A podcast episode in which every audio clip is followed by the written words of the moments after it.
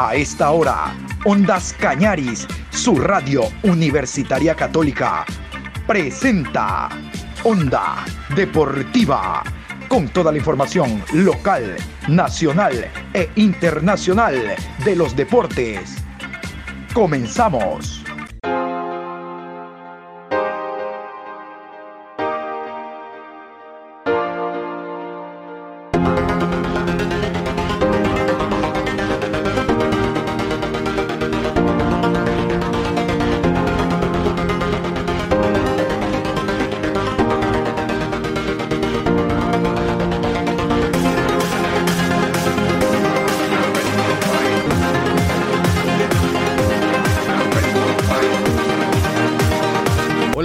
Buenas tardes, mi querido amigo Juan Pablo Moreno Zambrano. Con el gusto de siempre, aquí estamos saludando a los oyentes de Ondas Cañaris, porque ha llegado la información deportiva.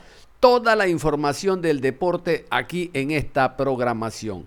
Hoy jueves 29 de julio, programa 786. Vamos a Indicarles que eh, en la primera parte hablaremos de los clubes, su preparación para la fecha de campeonato, viernes, sábado, domingo, lunes, y luego el acostumbrado segmento de Juegos Olímpicos, de cómo se encuentra el medallero, cómo están nuestros deportistas en general, toda la actividad que se desarrolla allá en Tokio. Quiero comenzar hablando de una nueva cara en el fútbol ecuatoriano.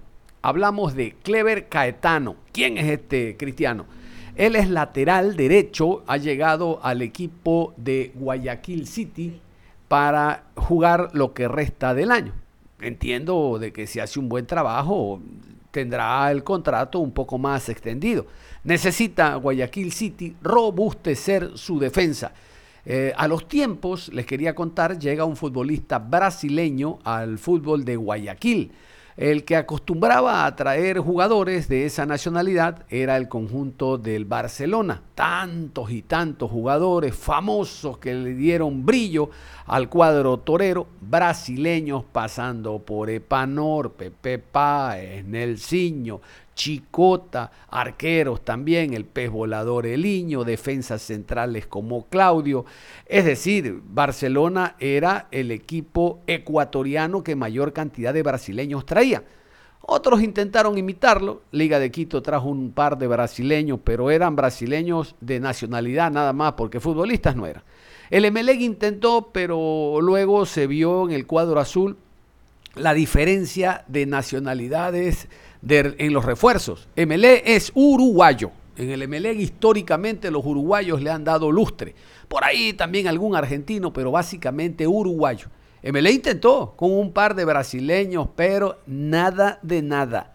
Otro club que traía brasileños al fútbol de Guayaquil era el conjunto de 9 de octubre, pero el 9 de octubre anterior, aquel que tenía como presidente a Omar Quintana Vaquerizo, que en paz descanse, por ejemplo, el Emelec trajo a Osnidio Oliveira, que después se, eh, perdón, 9 de octubre trajo a Osnidio Oliveira, que después se fue al Emelec, no sé si lo recuerdan, él corría y hacía la camballota, eh, eh, celebraba el gol con un volantín hacia adelante.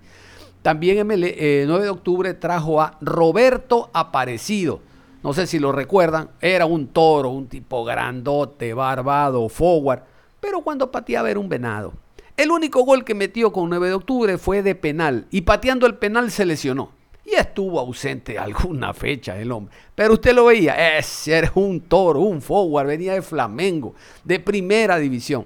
Y no, no rindió. El que sí rindió pese a sus años, ya llegó a ser el abuelo del fútbol ecuatoriano en esa época, fue Jairzinho Delantero por fuera, como se llamaba en esa época, ustedes recuerdan, Jairzinho fue campeón del mundo en 1970 con la selección brasileña, ni más ni menos que al lado de Pelé, Tostado, Ribeliño, Jairzinho. Allá, allá Jairzinho eh, brilló a gran altura, ¿no? Todavía hay uno de los goles más grandes dentro de la historia del fútbol, donde Jairzinho sin mirar atrás y jugando el balón por el centro le abre a la derecha porque sabía que entraba Pelé y Pelé manda un derechazo para derrotar a los italianos. Espectacular.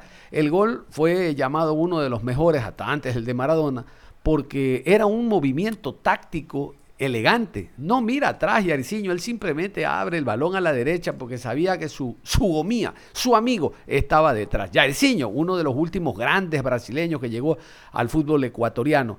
Después de venir del fútbol boliviano. Por Bolivia andaba, ¿no? Aquí, a pesar de sus años, el hombre rindió. No creo que en esta época Yariciño rinda, porque el fútbol ha cambiado, se ha hecho más muscular, mucho más físico. Eh, Severino Vasconcelos, me olvidaba, en Barcelona también un jugadorazo, lamentablemente una lesión. Recordarán en el tobogán que hay en Capeira, ahí se lesionó la cervical y el hombre prácticamente se retiró del fútbol. Bueno, les hice todo este introito porque vamos a escuchar a Clever Caetano, nuevo futbolista brasileño en el fútbol de Guayaquil. Y precisamente Guayaquil City es el que lo trae. Escuchemos. buenas tardes. Era una sensación muy, muy buena, pero estoy muy adaptado con, con el clima de ciudad, pero semejante a Brasil. Uh, estoy muy contento por estar llegando aquí en Ecuador, un time muy, muy bueno, muy grande y creo que de, de aqui, do campeonato, vamos fazendo uma competição muito, muito boa. É, era muito difícil o campeonato, estar no Brasil, pero estava criando muitas equipes, muitas equipes boas e creio que daqui para frente vamos fazer uma buena partida. Mucha experiencia en Flamengo, en esos equipos también de Brasil, entrenado también por grandes técnicos, ¿no? Sí, sí, Flamengo tiene mucho, muchos técnicos buenos, muchas, muchas cosas buenas y ya sabías que para acá, pero muy empresario, muy familiares, muy amigos, eh, falaron muy bien y acá estoy y muy bien enfocado. ¿Cuáles son sus objetivos con la camiseta de Guayaquil City? Quedarse por mucho tiempo acá en nuestro país.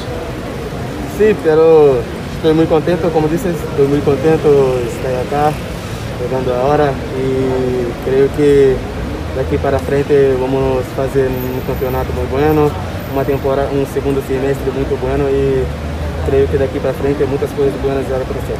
¿Qué conoces de Guayaquil, de Ecuador, del fútbol ecuatoriano en sí? Sí, tienes que ter muito fôlego, pero estou, como disse, estou acostumado a ter muito, muito resistência, muito, muito focado com isso. É, altitude, já vim para cá para jogar contra o Equador, Vélez, e estou acostumado um pouquinho. Tema contractual? De contrato el, el, tema del tiempo de llegada acá a Guayaquil City? Sí, hasta final del año de 2022. Vámonos al conjunto del Macará. Macará tiene que enfrentar en esta segunda fecha al Independiente del Valle allá en Sangolquí. Vamos a escuchar a Ricardo Teixeira, él es el preparador físico del cuadro macareño. Las dos últimas presentaciones de Macará, cerrando la fecha 15, pierde con Barcelona 3-0. Abriendo la primera fecha de la segunda fase, pierde de local ante Guayaquil City. Sobre esto nos habla el profesor Teixeira en base a cómo observa el momento actual del cuadro azul. partido que el partido de Barcelona fue un partido que, que no tuvimos una, una buena performance porque no, no el equipo no, no, mostró una buena forma, no se jugó bien, no sorprendieron eh, con Barcelona. En Barcelona, este, y bueno, y después el partido del fin de semana fue un partido que fuimos protagonistas, donde tuvimos muchas situaciones de goles y no la concretamos.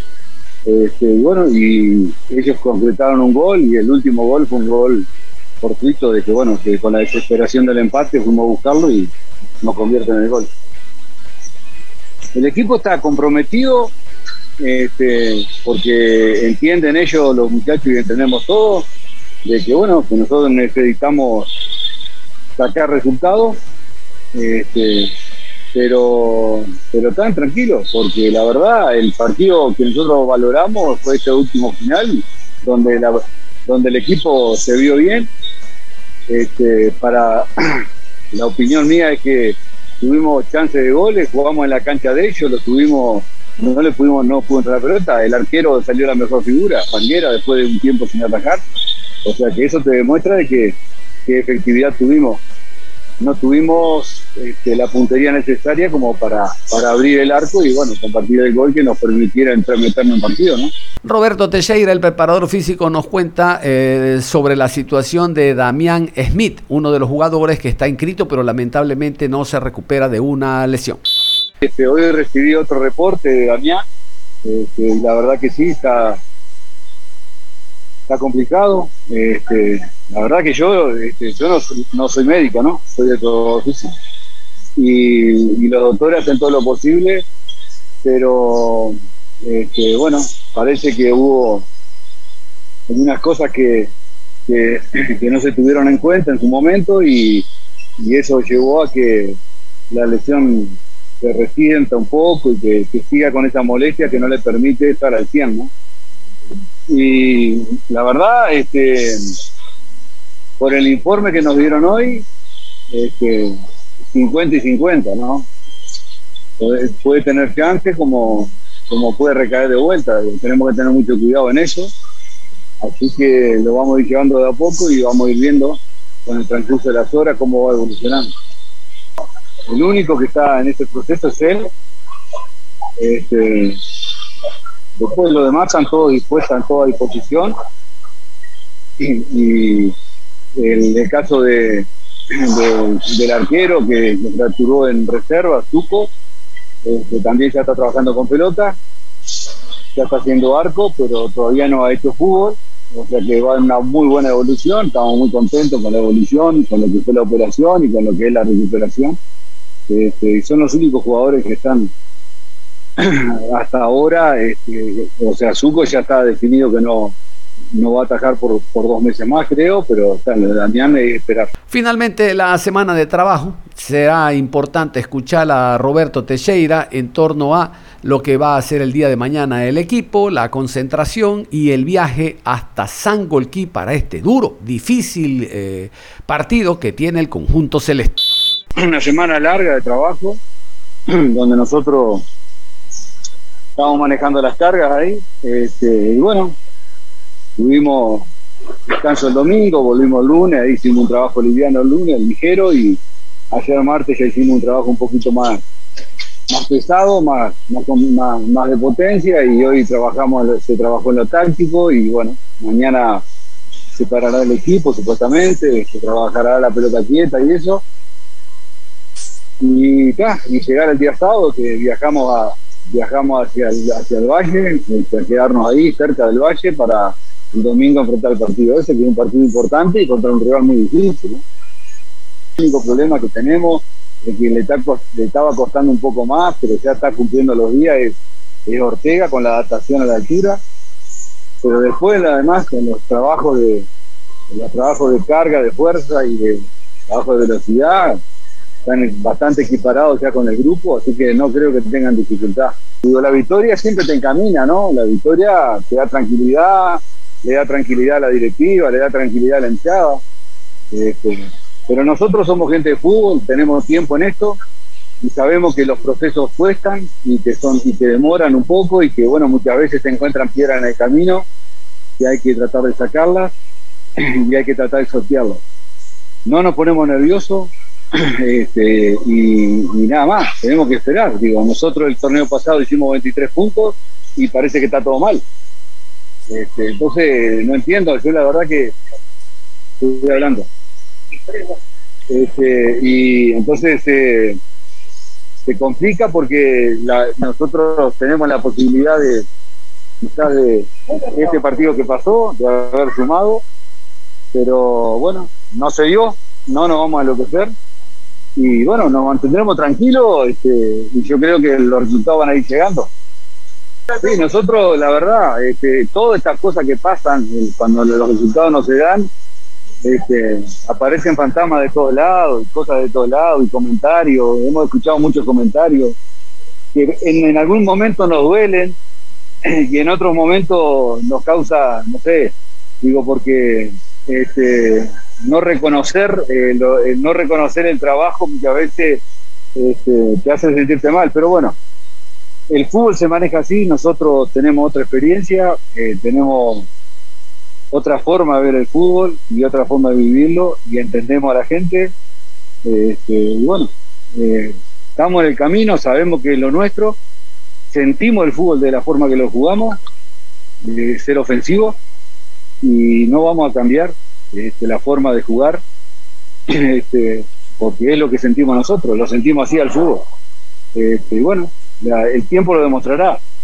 Después cuando se llegue a fin de año, se pasará a raya y se verá si lo que hicimos estuvo bien o si nos faltó algo o, no. Pero empezar con juicios previos a, al, final de un torneo, a mí no me parece que sea lo, más adecuado. Lo respeto como todo, pero no, no estoy muy de acuerdo. Porque Tokio es nuestro. Llegó el momento del espacio que necesita los Juegos Olímpicos Tokio 2020. Vamos a continuación a compartir con ustedes toda la información que se genera en torno no solo a los ecuatorianos, sino en general a otros deportistas y a diferentes disciplinas. Comenzamos con los Juegos Olímpicos. Hablamos de nuestra selección de marcha que ya cumplió su tercer día de entrenamientos en Kitami, adaptándose al clima de la isla de Hokkaido. El equipo realizó trabajos a doble jornada, por la mañana en pista y por la tarde en asfalto en el Sky Airport. El nutricionista Roberto Vázquez realiza controles permanentes de pesaje a los atletas al levantarse antes y después de los entrenamientos. Además, hace seguimiento para que los deportistas tengan una adecuada alimentación mientras se hospedan en la ciudad japonesa. El viernes 30 durante la mañana está previsto el viaje a Sapporo, donde se cumplirán las competencias de marcha y maratón a partir del 5 de agosto en el Parque Odori. En el programa de ayer hablábamos de las dos clavadistas mexicanas que iban a darlo todo porque habían clasificado a la fase final de la competencia. Lo soñamos, es una realidad. Alejandra Orozco y Gabriela Agúndez hablan sobre su bronce en clavados. La medalla en la plataforma 10 metros sincronizados es la número 15 en la historia de la disciplina para México en las justas veraniegas. Pues no tenemos palabras. Felices, muy contentas con este resultado. Sí, la verdad es que es una medalla que trabajamos de hace cinco años. Empezamos primero con un sueño, con todas las personas que creían y que confiaban en nosotras y, y no sé, fue día a día, dimos lo mejor y, y hoy no lo podemos creer. Creo que después de tantos años de trabajo, tanto de Gaby como míos, sus primeros, mis terceros, no sé, estamos en shock todavía. Claro que sí, esta, esta medalla, este resultado sin duda nos motiva, nos falta la prueba de, de, individual, donde también vamos, vamos a darlo todo, vamos a ir paso a paso, como nos dijimos en esta competencia, clavado por clavado, y creo que al final pues los resultados se dieron y, y pues agradecida con toda esa gente que ha estado apoyándonos, eh, toda esa gente que está detrás de todo este camino y pues un saludo a toda la gente en México. Sí, y eh, yo creo que por eso vale más, vale más por todo lo, lo difícil que pasamos como país, como como mundo, ¿no? Eh, el tener que adaptarnos a muchas situaciones, todos la pasamos difícil de una u otra manera y la idea era seguir adelante y esto era nuestra idea también de, de que, de inspirar y de decir, si se puede, si el mundo sigue girando, nosotros podemos levantarnos de, de todo y, y, creo que esta medalla va para todos, para, claro, todos los que creyeron, todos los que, que creen que no pueden, sí se puede, sí se puede. Solo por detrás de las superpotencias China y Estados Unidos, las clavadistas mexicanas Alejandro Alejandra Orozco y Gabriela Belén Agúndez ganan para México la medalla de bronce en plataforma 10 metros sincronizados durante los Juegos de Tokio 2020. Con esto, con esto, México suma la segunda presea en estos Juegos. En una final reñida de principio a fin, las mexicanas cerraron con una calificación de 299.7 puntos, resultado con el que se ubicaron en el tercer lugar en el podio. Cuando tira Alemania y sale su puntaje, ya sabíamos que estábamos en el tercer lugar. Ahí fue soltar toda la adrenalina, estábamos emocionadas, sabíamos del trabajo que habíamos cumplido. Gaby y yo lo teníamos en la mente y lo soñamos. Como sucede en este tipo de situaciones, el presidente Andrés López Obrador no hizo esperar su felicitación a las deportistas mexicanas. Escuchemos lo que dice AMLO.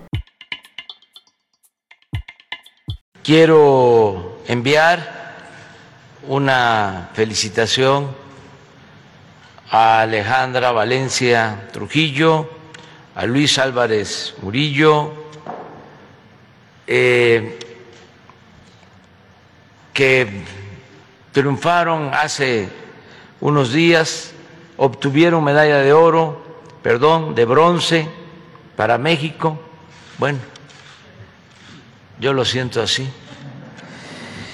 En tiro con arco, mixto, en las Olimpiadas. Y ayer eh, ya la segunda medalla de bronce en clavados sincronizados en la prueba de 10 metros. Esta medalla eh, obtuvieron Alejandra Orozco Loza y Gabriela Agúndez García. Para ellos, para ellas, nuestra felicitación, nuestro reconocimiento, todavía eh, vamos a obtener, estoy seguro, más medallas porque nuestra delegación está eh, actuando con mucho profesionalismo y con mucha pasión. Están actuando de manera muy profesional, con esfuerzo, por lo que hacen, eh, con el apoyo de sus familias, de sus entrenadores. Es eh, admirable lo que hacen nuestros deportistas, fundamentalmente por ellos mismos, por su disciplina, por su esfuerzo y por el, el apoyo, el respaldo de sus familiares. Entonces, dos medallas ya de bronce. Ayer se nos fue, estuvo a punto de lograrse otra más en bronce en softball. Eh, estuvieron muy bien las eh, softballistas eh, que enfrentaron a la selección de Canadá hicieron muy buen papel, también les mandamos un abrazo y hay que seguir adelante. Además, López Obrador dejó un mensaje para todos los deportistas participantes en Tokio 2020. Ganó este México en fútbol, este eh, te faltó decir de que quedamos en cuarto lugar en softball, las mujeres fueron muy bien las softbolistas muy bien, a punto de ganar medalla con las eh, softbolistas de Canadá. Este, y ahora viene el, béisbol, eh, vamos con República Dominicana, no está fácil, no es papita, pero los mexicanos eh, nos crecemos cuando se trata de competencias internacionales eh, y yo les deseo lo mejor a todos los deportistas nuestros, están eh, haciendo un gran esfuerzo. Luego de jugar con Dominicana, nos toca con Japón, que también este, pues es un buen equipo, pero eh, se puede, se puede este, salir adelante. Y volvemos la mirada a nuestros atletas. Alex Quiñones, el velocista ecuatoriano, quedó fuera de Tokio 2020 ante la sanción impuesta por la Unidad de Integridad Atlética por fallos de geolocalización para controles antidopaje. Con la ratificación de la suspensión de 12 meses para el velocista ecuatoriano, el esmeraldeño quedó fuera de los Juegos Olímpicos y dejó a Ecuador sin una de las mejores opciones de destacar en atletismo. El Tribunal de Arbitraje Deportivo TAS no concedió a Quiñones la medida cautelar de suspensión de ejecución que le fue impuesta por esta unidad AIU tras determinar el organismo el cometimiento de tres faltas en la actualización de geolocalización para controles antidopaje. Conocida la suspensión, el velocista publicó un audio en redes sociales en que se disculpa ante toda la afición porque Tokio es nuestro. Hola, buenas tardes con todo el jugador. Eh, quería mandarle un saludo a todo el jugador y pedirles disculpas por todo lo que está pasando. O sea, no sé ni cómo explicarlo, cómo decirlo. no estoy tan bien, que porque quería darle una emoción a todo el Ecuador. Pero bueno, esto es lo que hay. No sé cómo pasó. Y no hay que echarle culpa a nadie, ni a nadie. Es una decisión de Dios, porque a cualquiera le puede pasar. Y solo quería pedirles disculpas y decir lo siento. Quería que se vea que todo el mundo estaba emocionado por todo esto. Pero bueno, lo siento de todo corazón y espero que, que, esto continúe. Brasil se burló de Argentina por la eliminación en el fútbol masculino en los Juegos Olímpicos de Tokio 2020. Douglas Luis compartió una foto en su cuenta oficial de Instagram con el texto Chao, hermanitos, eh, con un emoticon con una mano diciendo adiós. La selección olímpica de Brasil aprovechó que acababan de terminar su partido frente a Arabia Saudita con victoria de 1 a 3 para ver el España-Argentina, en el que su gran rival quedó fuera del torneo en la fase de grupos tras empatar a 1, lo que celebraron Douglas Luis, Reiner Jesús, Richarlison y Mateos Cuña. Porque Tokio es nuestro.